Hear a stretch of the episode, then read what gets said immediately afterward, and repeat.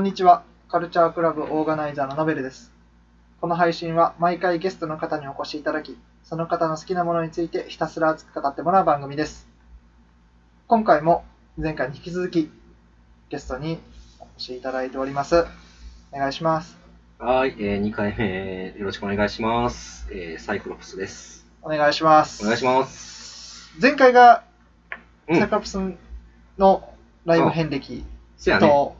と、いろいろとそうですね。好きな音楽について話して好きな音楽というか、まあ、こういう風に好きになりま、ライブによって好きになりましたと。そうそうそうそうそういう話をねやっそうですね。てみてで今回がちょっと話を今に移して、はい。まあ、今年のライブ事情とかあー、まあ、でも特殊ですもんね、今。特殊そうそうそうその辺をどう捉えてるのかなと思って。確かに。まあ、ライブよく行ってた身としては多分、はいダメージは相当大きい精神的にそうはねですね。生活が変わりましたからね、うんそれで。俺なんかはまあ別にフェス1個なくなって、まあ、はい。ショックは大きいけど、はい生活自体に変わりはないし、はい。ね、でも日常に溶け込んでたライブっていうのがなくなった人にとって、うん。その代替案というか代わりとなるものが今例えば配信ライブだったりとか、はオンラインフェスだったりとかするじゃないですか、はい。ああいうのどう考えてるのかなとか、はい実際にやってたりしたら感想とか教えてほしいなと思ってはい。今回はその回にしようかなとはい。思ってる。わかりました。そうそうそうそうですね。このコロナの、本当にギリギリまで行ってたんですよ。ちなみにライブ行ったのは何？あのコロナ前で最後のライブコロナ前の最後のライブは、えっ、と、えっ、と、コルピクラーニっていう、えー海外バンドの来日公演ですね。2月の29日。コルコルピクラーニえ、知らない。あの、腹場で格闘ドンジャラほど知らない。なんてなんてなんてえ？なんて え？一言も聞き取られんかったえごめん。え、酒場で格闘ドンジャラほどご存知何やねん、それ。あの、放題名がひどすぎて、いつもあの、笑い種にされとったっていう、めちゃめちゃかっこいい、あの、すごいな。そうそうそう、あの、キキキーボードじゃないや、えっ、と、バイオリンが入ってるメタルバンドなんですけど、うん。で、それで、その、まあ、えーと北欧の、北欧メタルって言われてる、うんあの森メタルって言われてる、はいはいはい。まあ、バンドで、祝祭という、祝祭みたいなバンドなんで、ライブをするバンドなんで、もう急いで、確かその時もイベントに行った、行って、その足で梅田まで行って、うん。行ったんですけど、あの、ライブハウスに行ったはずなのに、うん。あの、僕らが、まあ、あの、僕らがその集落の祭りに参加しような感じの独特の雰囲気を、どういう、どういうこと？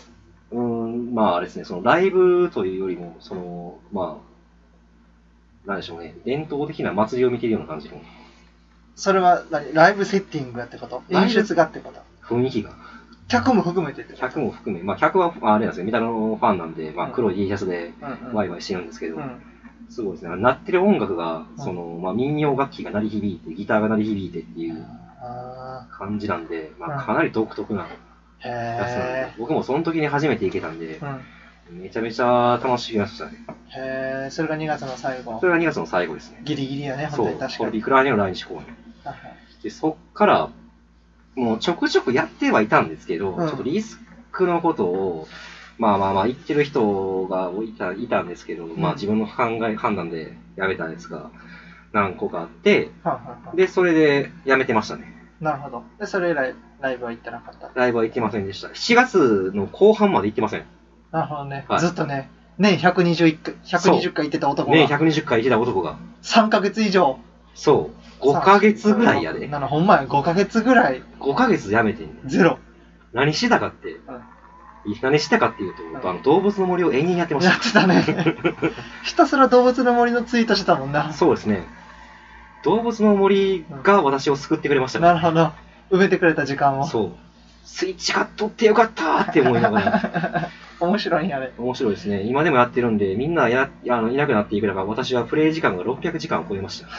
それ、すごいね。だいぶじゃあもう成長したの？自分の。だいぶ成長したと思いますが、まあでもやっぱり、いろいろ時間にしくったりとかあんましてないんで、あうんの、一日一日を、のノルマ、ノルマというか日課を達成して、じゃあここで終わりってやってるんで、うんうん。あの、マイペースにやってマイペースにやってまするんだね。はへそんな感じえ。で。そうか。あと、一瞬酒に逃げたんですけど、お酒飲みながら、その、配信とかを見てたんですけど、うんうんうん。そしたらね、まあ、あの、私、そんなにお酒飲めないんですけど、うんあの、ウイスキジャック・ダニエルのウイスキーはが1週間に1本空いたんですよ。うん。で、これ以上やったらほんまに体壊すってなって、うんもう酒もやめて、うん。まあ、ゲームやりながら大使飲んでうやってましたん。ね。なるほど。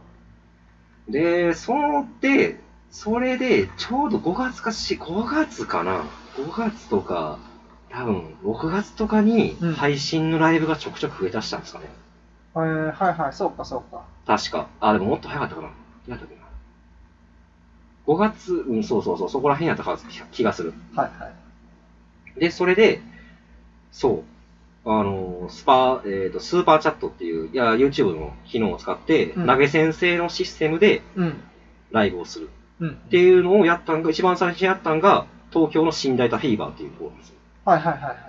あそこねまあ、その前に東京のドミューンっていうところ、クラブ、まあ、イベントハウスかな？クラブ、ん？クラブか、まあ、そういうエリアがあるんですけど、そこはちょっと投げ銭でやったりとかはしてたんで、まあ、そこの、そこのやつじゃなくて、もうライブハウスでやる、ライブハウスで配信でもできますってやったのはそこが初めてやったんで、うんで、それのスーパーチャットが、えー適用されるのは条件がいろいろ、せ1000時間再生をせなあかんのが、うんいろいろハードルがあるんですけど、うんうんそのハードルを全部超えて、やった一発目のやつが、あたたっていう、えっ、と、東京のバンドなんですけど、それが僕めちゃめちゃ好きで。うんうんうん。で、それで、初めて、その配信に参加して、配信に参加して、投げ銭をして、うん。えーようやく、まあ、こんな感じでまたライブも始まるんかなって思ったのが、今でも印象に残ってますね。うんうんうんこれこそ、もう投げ銭する、投げ銭するって言っても、どうなるんやろうって思ったんですけども、ドリンク代で600円だけ、まあ、入れたりとか、なるほどね。っていう風にやったりとか、ちょっとずつねち。ょっとずつちょっとずつ。できることから。そうそうそう。で、そこからまたどんどん増え出して、鍋先生のやつが増えたりとか、で、あと、無料配信がその時はめっちゃ多かったんですよ。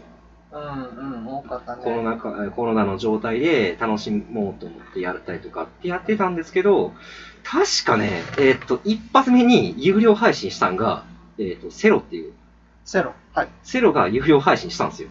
はいはいはい。で、そっから、モデルケースみたいな、そこから増えてきたイメージですね。で、それで、まあ、お金2000円とか取って、ライブを見る。というやつでやってて、なんだかんだ見たのが、えーっと、1、2、3、4、5、6、7、8かな。8個。8個。有料で見たんが8個で、えー無料で見たんが4つ。うんうんうん。で、両方とも、えっ、と、イベント、そのフェスのイベントの主催のやつが2個ずつうんうん。やってましたね。なるほどね。んで、それで、えっ、と、ビレッジマンズ、名古屋のビレッジマンズストアとか、アシッドマン。は有名どころで言ったらスーパービーバうん。ーは有料で見たりとか、あと、えービバラロックやってたね。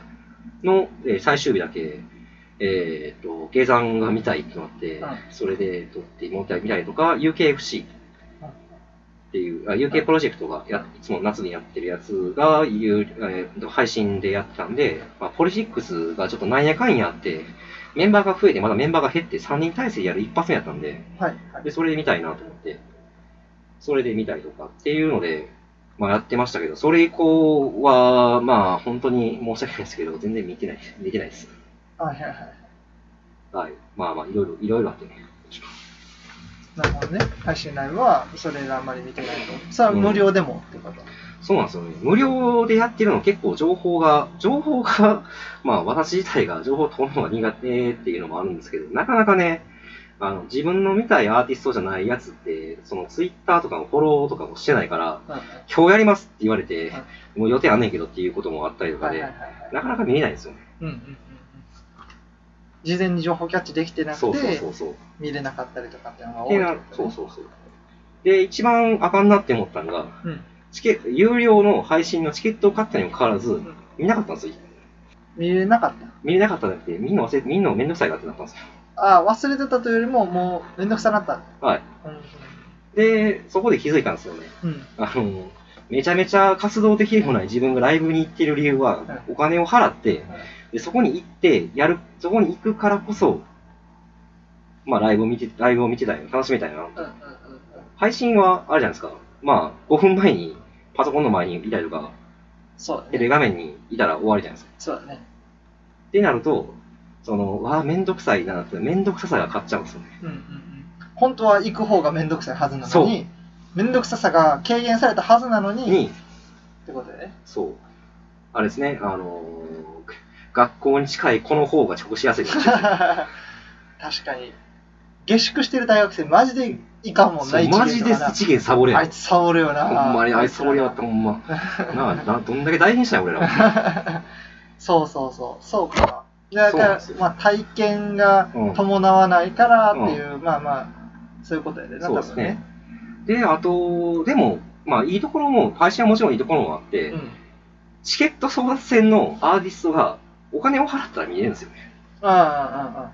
そうか、そうか。そうなんですよ。それの一番すごかったんが、僕の記憶ではサザンオールスターズうが配信ん。やってやったんですよ。たね。やってた。3000円取って。うん、やってた。で、そしたら、あの、普段やるより、もう、まあ、収益がすごかったっていう話を聞いて。そうや。ね。まあ確かにだって僕もサザン見たかったですもん。予定あったから見れませんでしたけど。うんうん。それこそもう、動画も貸し切って、で、それで演出もかなりやってっていう風にもでき、まあできますし。ああいう、なんていうんやろな、もう、いくらでも客呼べるぐらいの大きなアーティストっていうのは逆に旨味があるというか、配信の方が。上限がないから、はい。たくさんの人に一度で見てもらえると、ものすごい効率のいい、そうですね。ね、まあ、サザンもそうやし、はい。BTS とかブラックピンクとかもすごい、すごい視聴者数やったりとかするって話も出てるから、うん。うんある意味配信ライブの新しいビジネススタイルもそうですね。見えた。じゃあ見えたよね。で、なおかつ、その、まあ、我々が住んでるのが大阪の、大阪なので、まあ、支援事業としてもやってくれたりとか、うんうんうんやってくれたりとかして、ライブとかも、ライブとかの支援もやってくれるんで、まあ、それもありますね。で、それで、あれなんですよね、その、ノベルから話聞いて、はって思ったのが、これからは配信の時代が来るっていうふうに息巻いてるやつがおると聞いたんですけど、うん、ほんまに芝居だから 大体そういうこと言うのはあんまり音楽に詳しくない、なんか、ジャーナリストみたいな。そうですね。そうそう、経済アナリストみたいな、ね適当なこと言うやつがおるんですよ。あの、目の、目の形が円になってですね。形が円になってですね。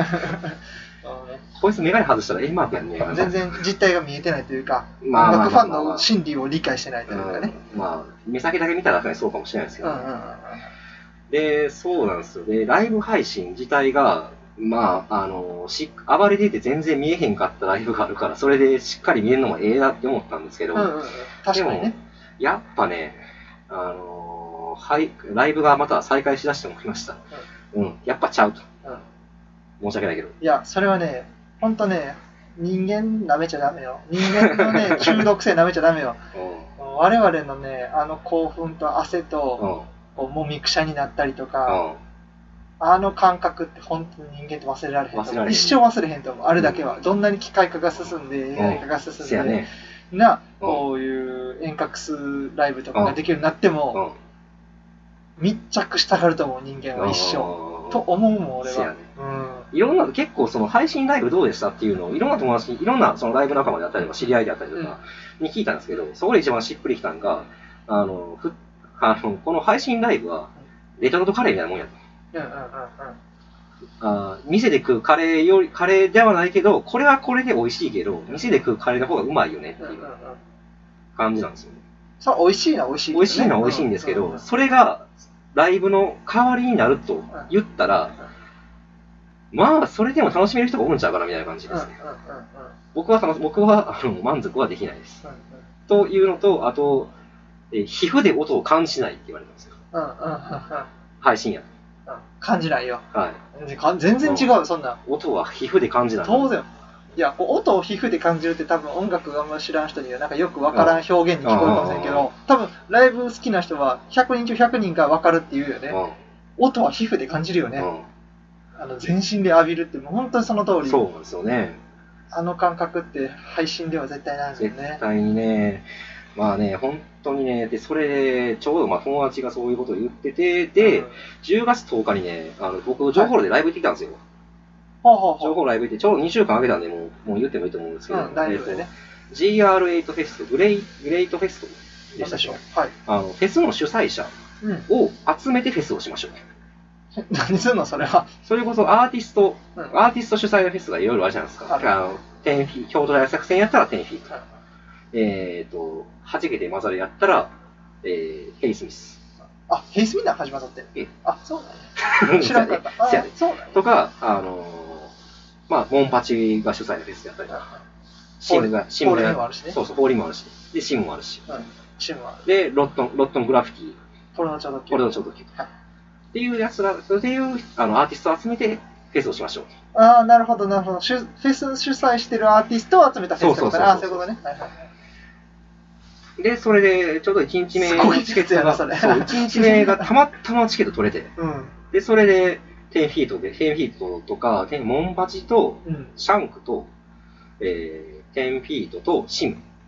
お。の4アーティストだけなんですけど、うん。まあ、見に行って、で、その時に、あの、シムのマーさんが言ってたのが、あのどんだけ金をかけて、あの機材あのスピーカーとかを揃えていても、生の音にはかなわかなわねえだろうっていうふうに言ってて、こいつはマジで分かってんなっていうのを感じました。そうだね。その通りやと思う。そうですねまあやっぱね、そうなんうんで。ちなみにそのライブはどういう形式のライブやったの？そのコロナの中でのライブやったんやけど。あの支援事業に基づいてやっていて、でそれで客席半分、で完全完全にその椅子で椅子で見るやつ。で見る。で間隔間隔を上げて、一席ずつ。そう一席ずつ間隔を上げて、でそれでマスク着用して、着用して。でそれで消毒して、立つのもあり。立つのはもちろんあるうんそこから移動はしたらあかんけど、立つのはあり立つのはあり。はいはいはいはい。っていうので、あの声を出したらあかんから、拍手でレスポンスをしそれ、ちょっとさっき言ったけど、誰が出たっけ？シムと？えー、天使テンフィーとシャンク、シャンク、モンパチ。モンパチっていう4組って、まあ、割と、まあ、暴れる音楽が大きい中で、ね。うん。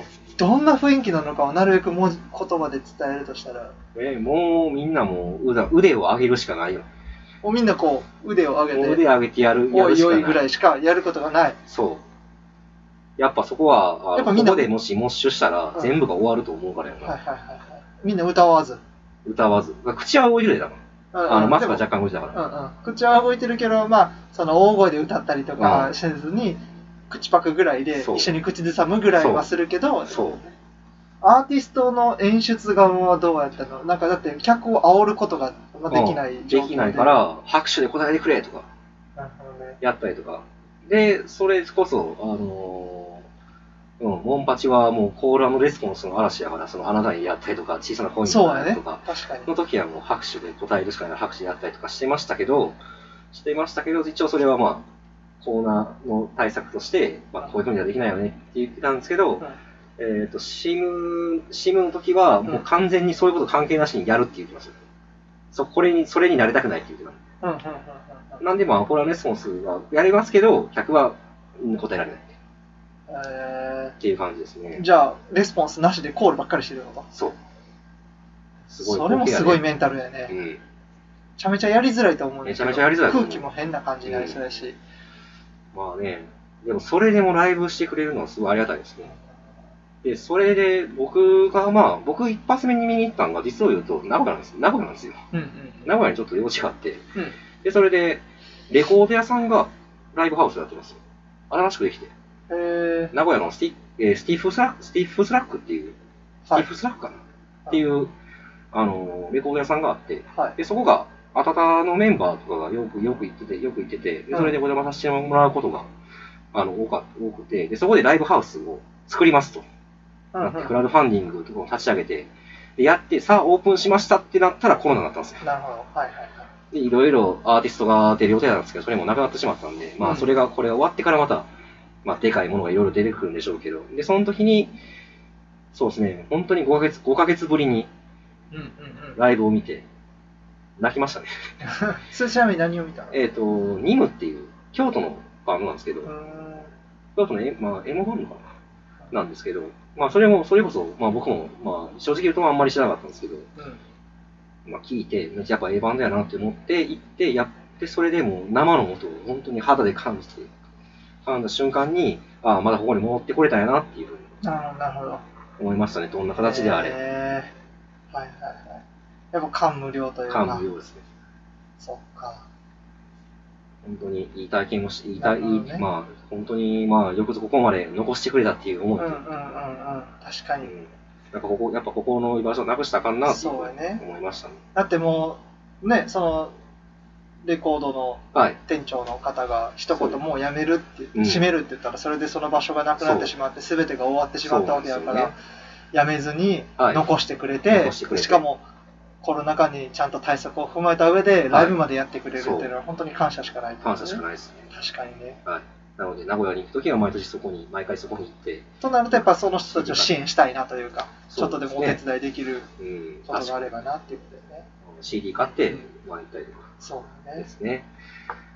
それが一発目で、で、その、まあ、本当にね、あのーそっから徐々に増えてきたんで、その次の週にもライブ行って、うんうん。それが梅田クラブクワトロ。はいはいはい。で、ね。ナードマグネットのライブがあって、うん。で、それが間隔を空けて、それこそその、さっき言ってた情報のライブと同じように間隔を空けて、うん。で、それで見れるようになってて、うん。っていう感じですね。まあ、そこは結構緩い感じでしたけど。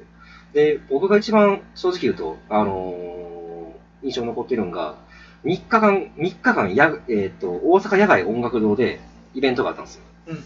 関西ラバーズっていう、あーなんかあったかな、うん。っていう、まあ、イベントがあったんですけど、うん。でそれこそ、それも、その間隔を空けた状態で、まあ、お客さんもなかなかいられない状態ですけど、まあ、インディーズの、インディーズの、まあ、今来てる、今、基礎、もしくは来てるアーティストを呼んでうん。やると。はい。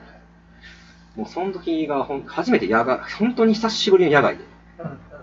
で、もう、で、それで、たまたまその時が、あの、物販がほんまやったら、野音の後ろって芝生になってるんですけど、うん。その芝生のところは本当は物販エリアだったんですよ。うん。で、その物販エリアのところが今回密になるからっていう理由で、うん。なくなったんで、芝生エリア開放されたんですよ。で、そこで、あの、間隔空けながらですけど、あの、ちょっと寝そべりながら音楽を聴いとったら、ああ、これが、これがまた続続ければいいなっていうふうに思ったのと、はい。あとやっぱり、その野外やから来たっていう人も結構いたんですよね。はい。はライブハウスの箱の中やったらちょっと道やからね。厳しいかなっていうので、だから本当にお客さんの顔がマスク越しでも、まあ、わかるぐらい笑顔の人がいたりとか。うんで、それでアーティストもアーティストで、6ヶ月、半年ぶりにライブ、おお客さんの前でライブできますっていうので、かなり気合が入っていたりとか。そうだね。っていうので、はい、あったりとかね、うんうんうん。っていうので、結構僕はそうこのこの関西ラバーズは本当に開催してくれて、本当にありがとうっていうはいはい。感謝の気持ちが、か。はい、ありました。ね。まだ俺はコロナ以降ではい。生の演奏を聞いてないんで、はい。ライブも行ってないし。そうですね。そう俺だから映画館で音楽聴いてうん。感動して泣きそうになったりとかするね やっぱりまあ、それはな。それだけでもやっぱ大音量で音楽聴けるってだけでもなんかもう感無量というか、うんうんうんうわあやっぱいいなーっていううん。うんこ。の響く感じがね響く感じがね、そやっぱりね、あのー自分で揃える機材には限界があるんですよ。ううんそれやったらだって金持ちしかその音を聞けないじゃないですか。うんうんそれこそ本当にいろんな人種、いろんな人たちが集まって、で、あの、ライブででかい音を一緒に、一緒に聞いて、それでまあアーティストが盛り上がるっていうのもいいところなんでね、うんそのライブのいいところなんってなったら、まあ、配信でしかできないこともありますけど、まあ反対に言ったらライブでしかできないこともある。うんうん当然っていうふうねに思いますね当然やねはい。そうですよね。まあね俺は配信全然自分は見てなくて、うん。そう無料なんかいつも思うのは自分は割と、うん。なんていうの世間一般に近い感覚というか、はいはいはい。あんまりこう音楽オタクらしくなくてうん。お金をつぎ込んでやろうっていう感覚がないタイプやから、音楽は違法やから無料のものは聞かないけど、うん。もちろんね、うん。それはお金払って聞くけども、でも、無料配信が当たり前の時代になっちゃったから、うん。有料では配信ライブを見たいっていう気持ちが一切湧いてこない。はいはいはいはいはいはい、ねうんもう無料がベースになっちゃったから。ああ。よくないけどまあな確かにね。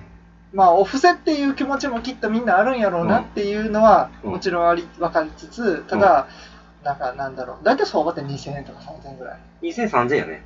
あんま4、5000円のライブってのはめったにないってこと4、5000円はせやね、グッズ付きとかかな。ああ、なるほどね。ってなってくると、まあ2、3000円、まあ安いけど、うん。うん。でも、そう思うと、でも DVD は買うよなと思って。いああ、そうなんや。や、まあ買うって言っても、本当ラッドインプスとうん東京事変と、うん。バンポブ知識、チキンのやつしか買ったことないけど、ライブ DVD を4、5千しても買うよなと思って。じゃあ、有料配信。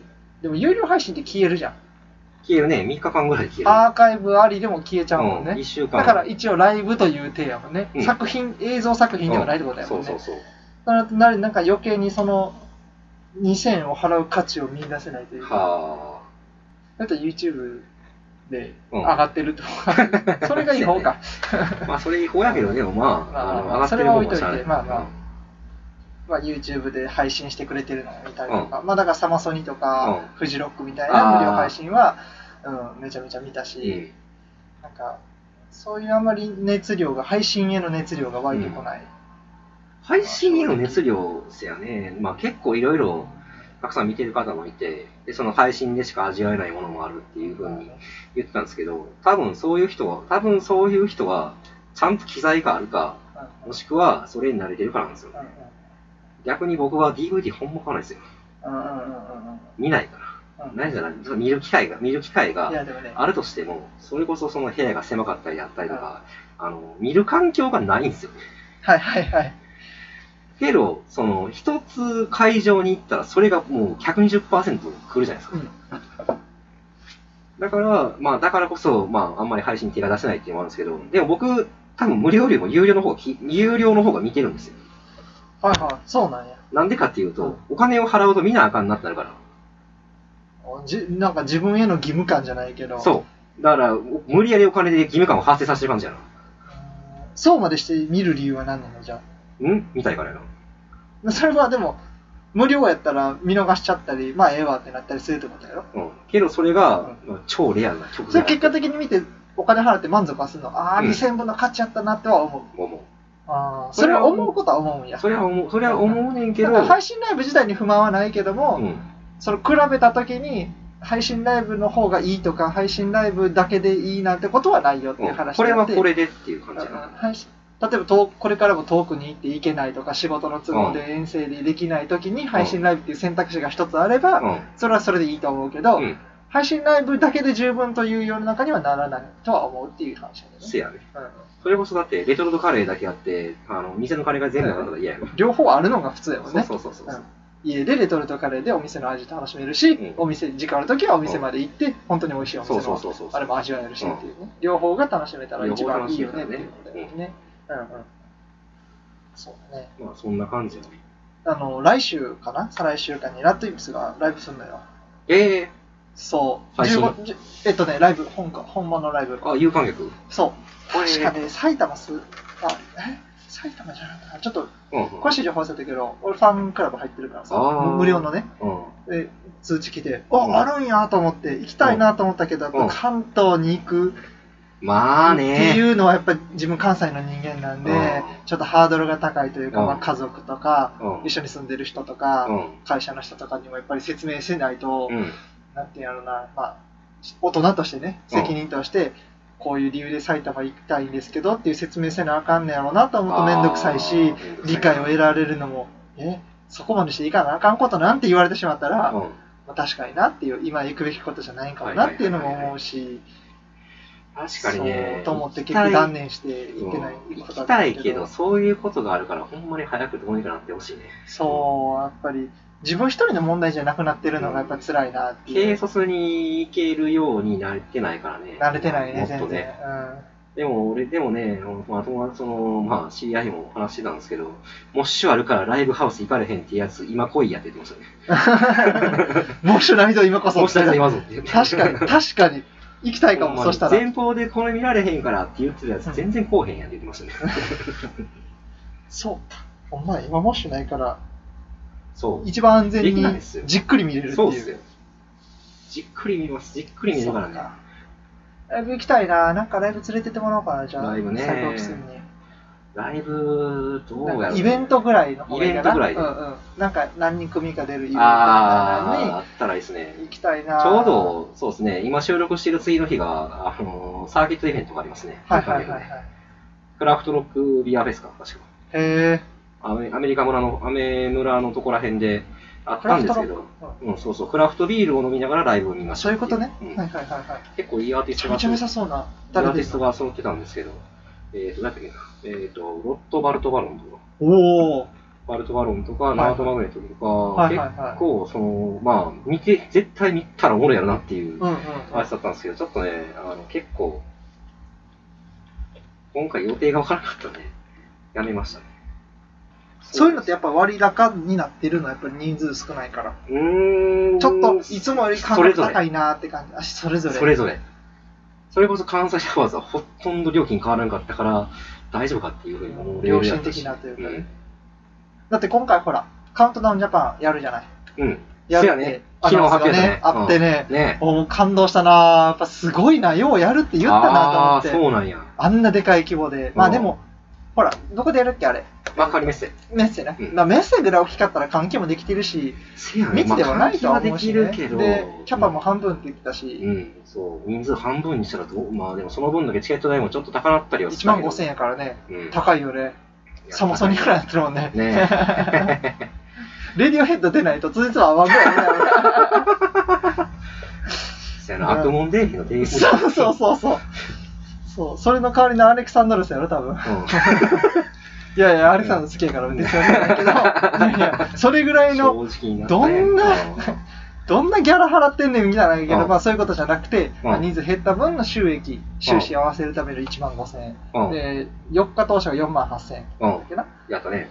うん、ああ、もう結構すんなと思って。うん。でも、ようやるって言ったなと思って。まずなんか、やることがまず当たり前になれる空空間。まあ、い行く人間のハードルはもちろんあるけど、うん。そもそもまずやるイベントは。うん。っていうことができるようになってきてるんかなっていう。うんまあ、レディクレもやるって言ってるし。シェリクレもそうですね、ガイドラインはちょっとまだ未定ですけど、うんやどどれちゃ挟むらしい今回ね、去年とか一昨年ぐらいは平日で学生向けのイベントって感じだったのに、うん今回は土日行けるやんっていうふううん、にそう。なってますけど、さあどうなることやらっていう。そうやね。そうですね。レディクレもでもいい、どうやろう。まあまあ、換気は。うん、インデックスやから完全にはけてやったら、まあ、アーティスト減らしたらできるんちゃうかな。でも、カウントダウンジャパンの場合は、えーっと、全国から行けるのがちょっと僕的にはあれ怖かったんで、そうやね。あのーなが津々浦々集まってくるからね。それで、しかも、カウントダウンジャパンは僕にとって結構特殊な立ち位置なんですよ。うん。っていうのは？っていうのは、えっ、と、まあ、あの、すごく、あの、相が生じるんですが、まあ、あの、あんまり聞いて、聞いてる人に、聞いてる人にも、まあ、言われるかもしれませんが、えっ、と、見るアーティストは、大体今年見てきたってやつばっかなんですよ。ああ、もうこの1年見てきたアーティストをカウントダウンジャパンで改めて見るっていう。じゃなくて、じゃなくて？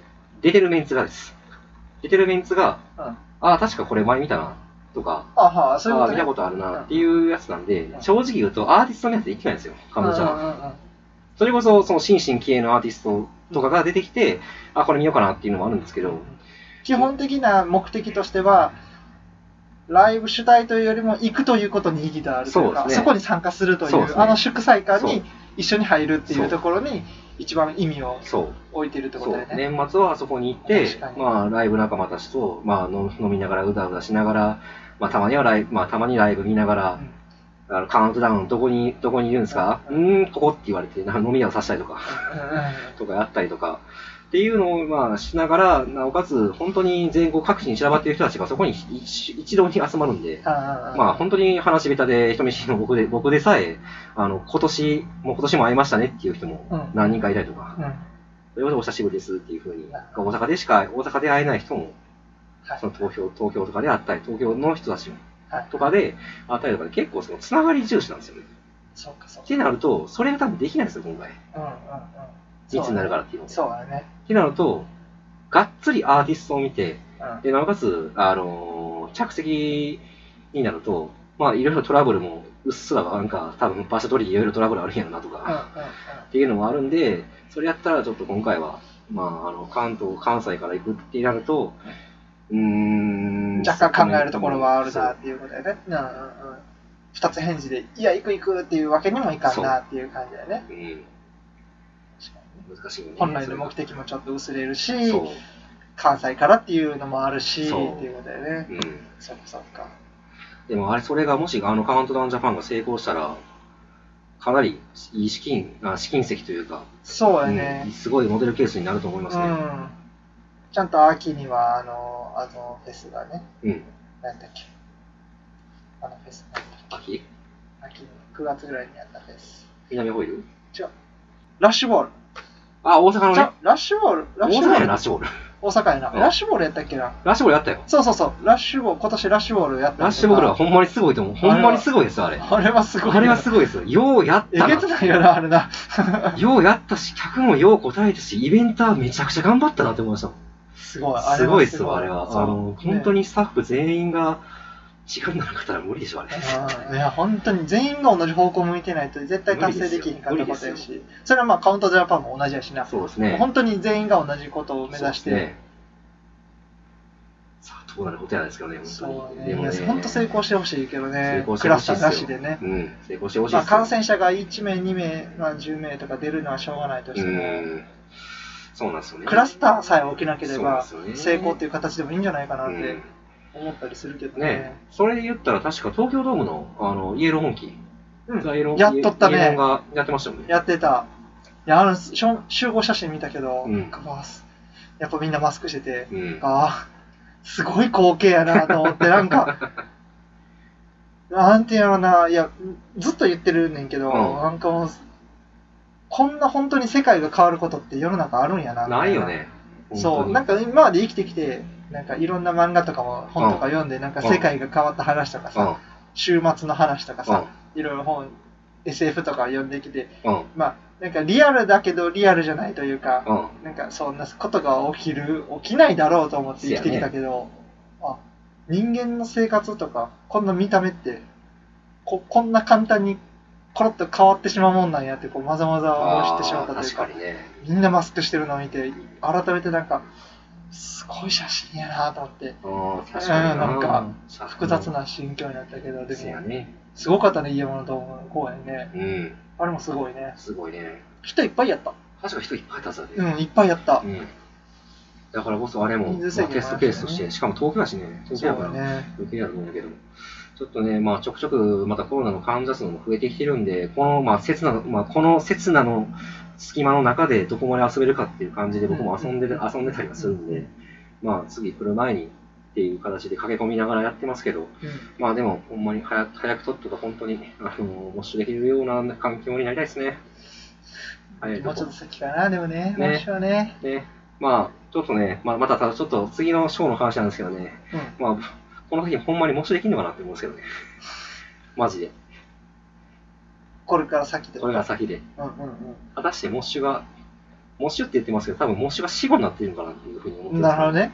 もう、模試のない世界。モッシュもない世界がもしかしたら始まるかもしみんれな。ないが模試を忘れた世界線だ。忘れた世界線が あれおかしいなっていう話が。俺だけみたいな。そうそうそうそう。なんかぶつかったらめっちゃ押し返されるから何お前みたいな。っていう話が次のショーで、うんまあ、本当にね、あのこ今回、まあ、ゆ今話しとったら、一応結構いい感じに話したんですけど、うん次のショーが一番大変かもしれないですね。マジで？それやったら。話すこと。え、次の章は何について話してくれるんですか？あのー、えっと、客層の世代交代です。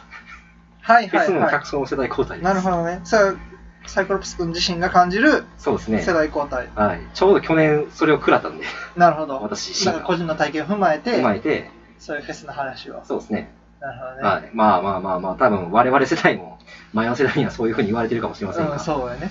あのそれをちょっと話していきたいとなるほど。思います。OK です。ということで、これで今40分弱ぐらいかな。あ、マジで？そそれよかった。よう。かった。めちゃめちゃスムーズなそうですか。進行やと思います。まあ2回やからね。最後がね、ボリューミーにね、うん。ドンといったのでドンといいな。思うんで。はい。でちょっとこれぐらいにしておいて、そうですね次にはい残しておきましょう。はい。はい。じゃあ、今回もありがとうございました。ありがとうございました。はい。またお願いします。またお願いします。